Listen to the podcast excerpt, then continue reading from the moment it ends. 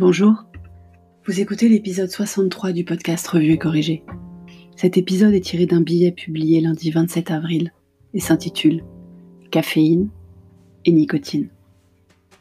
Dans confinement, il n'y aurait pas cocon. La grande nouvelle du jour, c'est que les plombiers sont passés et que je n'ai plus à faire la vaisselle à la main. C'est un petit mot pour vous qui me lisez ou m'écoutez, mais un pas de géant pour ma charge physique et mentale. Aujourd'hui lundi donc, différent de dimanche, hier, l'épisode 62. D'abord parce que dimanche les plombiers ne travaillent pas, mais aussi parce que les dimanches, pas d'activité professionnelle pour moi non plus. Aujourd'hui en revanche, grosse activité. Quand on est indépendante comme moi, on alterne plusieurs sujets, voire plusieurs métiers dans la même journée. Mais il y a souvent du temps entre les sujets. Pas penser comme le sas de décompression que je me rends compte qu'il est, Juste penser comme moyen pragmatique de me laisser aller d'un point A à un point B. Le télétravail a libéré ce temps nécessaire dans le monde d'avant. Et la nature a horreur du vide.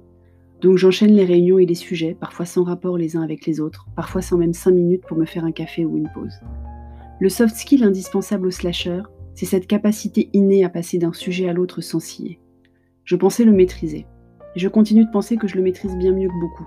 Pas de fausse modestie entre nous mais je n'avais jamais réalisé la dépense d'énergie nécessaire en fait. Mes déplacements pédestres, l'avantage à Bordeaux c'est qu'on peut marcher beaucoup, le centre reste quand même tout petit, me servaient en fait à bien plus que gérer la pause vapotage. Je vapote donc à présent directement pendant les visios, les cours, les réunions, les cafés de re ou de prise de contact, les webinars. Je me mets en mute pour faire couler un café sur la machine à café dans le bureau. Je bois trop de café d'ailleurs, je pense. Je dépense donc de l'énergie, puisque je suis fatiguée mais quand même rien à voir avec la marche cependant, en tout cas d'après le retour que me fait régulièrement ma balance. Il faut dire qu'en plus de la réouverture des merveilleux de Fred, j'ai craqué pour la fabrique à cookies, qui propose d'envoyer une boîte de cookies au personnel soignant dès lors que vous en achetez trois. Qui peut résister à l'idée d'envoyer des cookies aux soignants? Moi je ne peux pas. On se faisait d'ailleurs la réflexion avec Cher et Tendre, à qui le cardio manque furieusement.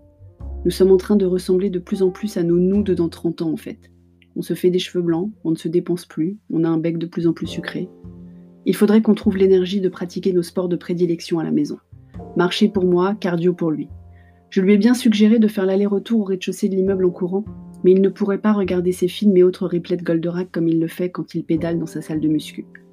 Je lui ai alors suggéré d'écouter mon podcast à la place. Il a eu la délicatesse de ne pas répondre plutôt que d'être désobligeant. On devient des pros de la cohabitation en confinement en fait. On s'en sort pas trop mal. L'œil de Doudou va mieux, l'évier est débouché, le lave-vaisselle fonctionne à nouveau, on mange des cookies. On découvre la trilogie Hôtel Transylvania tous les dimanches soirs, et ces petits d'hommes qui connaissent les dialogues par cœur, ceux qui changent des Louis de Funès ou ses chers étant le spécialiste. Jusque-là, tout va toujours bien. Merci de m'avoir écouté. Sur toutes les plateformes de balado-diffusion, n'hésitez pas à vous abonner et à partager. Et sur Apple iTunes, surtout, surtout, surtout, mettez des commentaires quand vous me laissez vos 5 étoiles. À bientôt, merci.